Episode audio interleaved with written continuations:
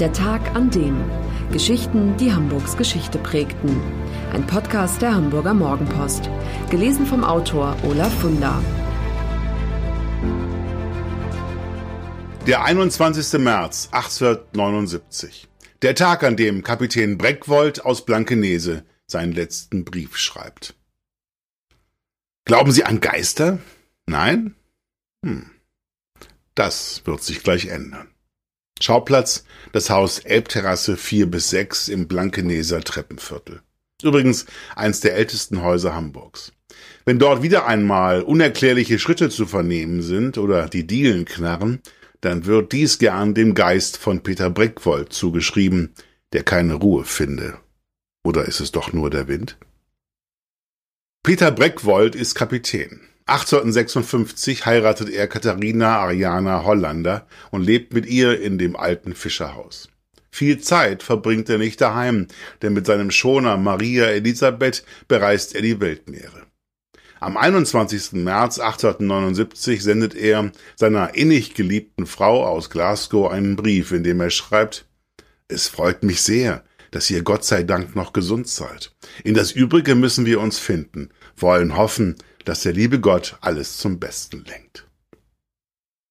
Wenig später auf der Reise von Laguna de Terminos in Mexiko nach Falmouth an der englischen Südküste geht sein Schiff unter. Die Ehefrau will nicht wahrhaben, dass ihr Mann tot ist. Sie gibt die Hoffnung, er könne vielleicht irgendwie gerettet worden sein, nicht auf und wartet Jahr um Jahr auf Post oder seine Rückkehr. Manchmal, wenn sie da sitzt und strickt, hört sie Schritte und das Knarren der Dielen. Dann erschrickt sie hofft, dass gleich die Tür aufgeht und er vor ihr steht. 140 Jahre später besuchen Mopo-Reporter das Spukhaus von Blankenese. Es riecht ein bisschen muffig. Überall liegen Holzteile und Backsteine herum. Die Wandverkleidung ist aufgerissen, darunter blinzelt das Fachwerk hervor und das Stroh und der Lehm, mit dem es gefüllt ist. Großgewachsene Menschen müssen sich, wenn sie sich nicht den Kopf stoßen wollen, in einigen Räumen ganz schön ducken. Als das Haus 1570 gebaut wird, beträgt die Körpergröße des Durchschnitts Blankenesers weit unter 1,80 Meter. 1570. Ja, Sie haben richtig gehört. So alt ist das Blankeneser Fischerhaus tatsächlich. Historiker und Heimatkundler, die die Entstehung eher auf die Zeit zwischen 1700 und 1800 geschätzt hatten, sind sehr überrascht. Aber es ist amtlich. Der mit der Restaurierung des Hauses beauftragte Hamburger Architekt Alk Arvid Friedrichsen nahm im Dachstuhl Proben. Und inzwischen liegt das Ergebnis der sogenannten dendrochronologischen Untersuchung vor, bei der anhand der Jahresringe der Zeitpunkt bestimmt wird, an dem ein Baum gefällt wurde. Und das war tatsächlich vor 450 Jahren, so Friedrichsen. Eine Sensation. Damit ist es das älteste Haus in Blankenese. Und eins der ältesten Hamburgs außerdem. Friedrichsen ist kein Architekt, der tanzende Türme oder Hauptbahnhöfe oder Shoppingmalls aus Glas, Stahl und Beton baut, sondern einer, der sich auf die Restaurierung historischer Bausubstanz konzentriert. Während er die Mopo-Reporter durch das uralte Haus führt, sprüht er nur so vor Leidenschaft für alte Bauwerke. Sein größtes Glück wäre es, wenn es ihm gelänge, das Haus wieder in den Urzustand zurückzuversetzen. Das allerdings ist eine echte Herausforderung, denn im Laufe der Jahrhunderte wurde immer wieder um und an und vorgebaut und modernisiert. So sehr, dass der älteste Teil unter Putz, Tapeten, Paneelen, Verkleidungen und Verzierungen verborgen ist. Die Sanierungsarbeiten, die der Hamburger Senat im Rahmen des Hamburger Wirtschaftsstabilisierungsprogramms mit 3,5 Millionen Euro finanziert, laufen schon eine ganze Zeit und Stück für Stück entlockt Friedrichsen dem Haus seine Geschichte. Blankenese. Das klingt in unseren Ohren nach bequemem, luxuriösem Leben. Wir denken an Leute mit viel Geld und teuren Schlitten.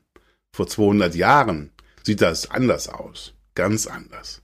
Damals handelte es sich um ein armes Fischerdorf mit Bewohnern, die stets schwer arbeiten müssen und doch nie wirklich hier auskommen haben. Wie hart das Leben der Fischer zu jener Zeit ist, damit haben sich die Blankeneser Heimatforscher Maike und Ronald Holst eingehend beschäftigt. Um 1640 sind von den 45 Blankeneser Familien 41 selbstständige Fischer, die anfangs vor der Haustür, also auf der Elbe, ihre Netze auswerfen. Erst im 18. Jahrhundert, nach dem großen nordischen Krieg, ist es ihnen erlaubt, vor der holländischen Küste zu fischen und auf den dortigen Märkten ihren Fang anzubieten. Sobald die Elbe eisfrei ist, etwa ab März, fährt der Fischer raus und ist bis in den Herbst fort. Im Winter zehrt er dann von den Erträgen des Sommers. Frauen und Kinder müssen mitarbeiten, damit es zum Leben reicht. Die Jungs fahren schon als 10, 11 oder 12-Jährige zur See.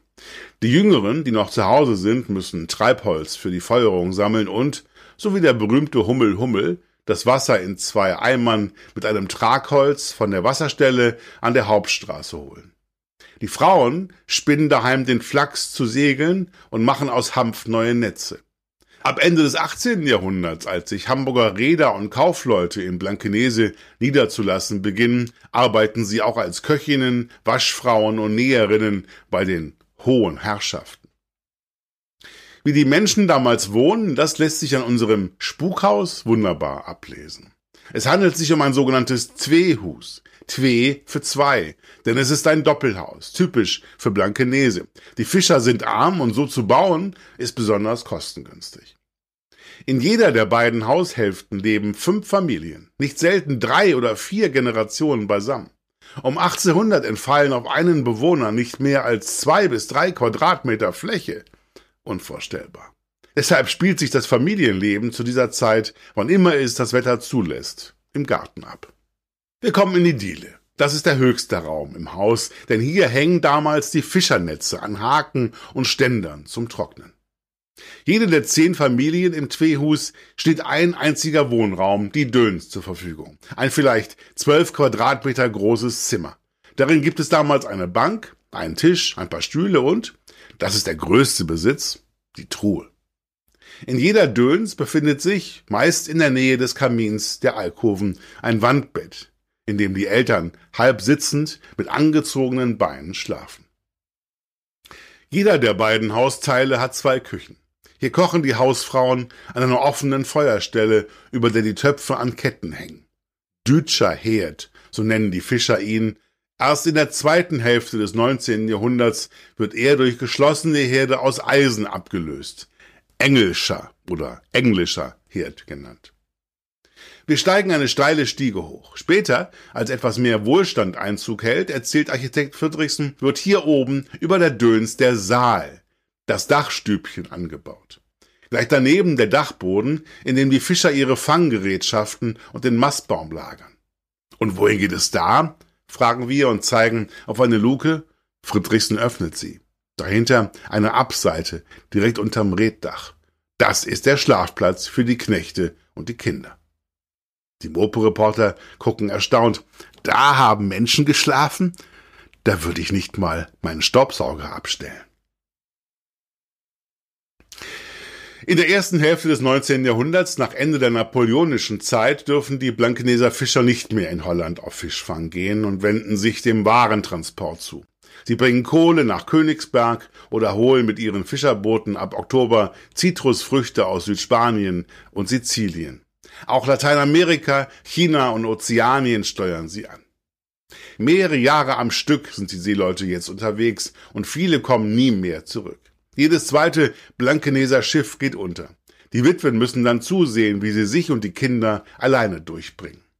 Der bereits Mitte des 19. Jahrhunderts aufblühende Tourismus in Blankenese eröffnete allerdings vielfältige Möglichkeiten. Alleinstehende Frauen gründen einen Milchausschank oder einen Kaffeegarten oder vermieten die Wohnung an Sommerfrischler und ziehen mit den Kindern so lange in den Keller. Das Haus Elbterrasse 4 bis 6 wird 1927 von der Stadt Altona gekauft, und zwar mit dem Versprechen, ein Blankeneser Heimatmuseum daraus zu machen. Doch zunächst passiert gar nichts. Noch bis 1950 betreibt in der westlichen Hälfte Fritz Hollander, Nachkomme des vermissten Kapitäns Breckwold, seine Klempnerei. Dessen Tochter Margareta Hirsch wohnt bis zu ihrem Tod 1985 hier. Sie hat immer gerne über ihre Kindheit im Fischerhaus erzählt. Sie könne sich noch gut erinnern, sagt sie mal, dass im Sommer vor dem Haus Leinen gezogen wurden, um die eingesalzenen Scharpen, eine Plattfischart, zu trocknen. Im Winter aßen wir sie in feine Scheiben geschnitten zu Schwarzbrot. Das war der Blankeneser Speck. Von 1967 an dient ein Teil des Fischerhauses als alten Tagesstätte. Um die zu beruhigen, die daran erinnern, dass eigentlich ein Museum versprochen war, wird darin immerhin ein Museumszimmer integriert. Das Fischerhaus wird zu einem beliebten Zentrum für die ältere Generation. Computerkurse, Ausstellungen, Literaturnachmittage, Konzerte, Ausflüge, sehr abwechslungsreich ist das Programm, das geboten wird. Und dank des Förderkreis Historisches Blankenese wird auch der ursprüngliche Museumsplan doch noch umgesetzt, und zwar ohne Geld vom Staat. Überall, wo es den Ablauf der alten Tagesstätte nicht störte, haben wir historische Möbel, Fundstücke, Bilder und Fischernetze aufgestellt bzw. aufgehängt, erzählt Ronald Holst, der lange Jahre Vorsitzender des Förderkreises war. Viele der Ausstellungsstücke haben Mitbürger gespendet. Seit 2017 ist das Gebäude geräumt, die alten Tagesstätte ausgelagert. Nachdem jahrzehntelang nichts geschehen ist, um das denkmalgeschützte Haus für die Zukunft zu erhalten, wird es nun saniert. Endlich, wie Ronald Holz findet. Er, der Fischerhausexperte, steht den Baufirmen und dem Architekten mit seinem Wissen beratend zur Seite. Und wenn alles fertig ist, sagt Holz, kehrt die alten Tagesstätte hierher zurück.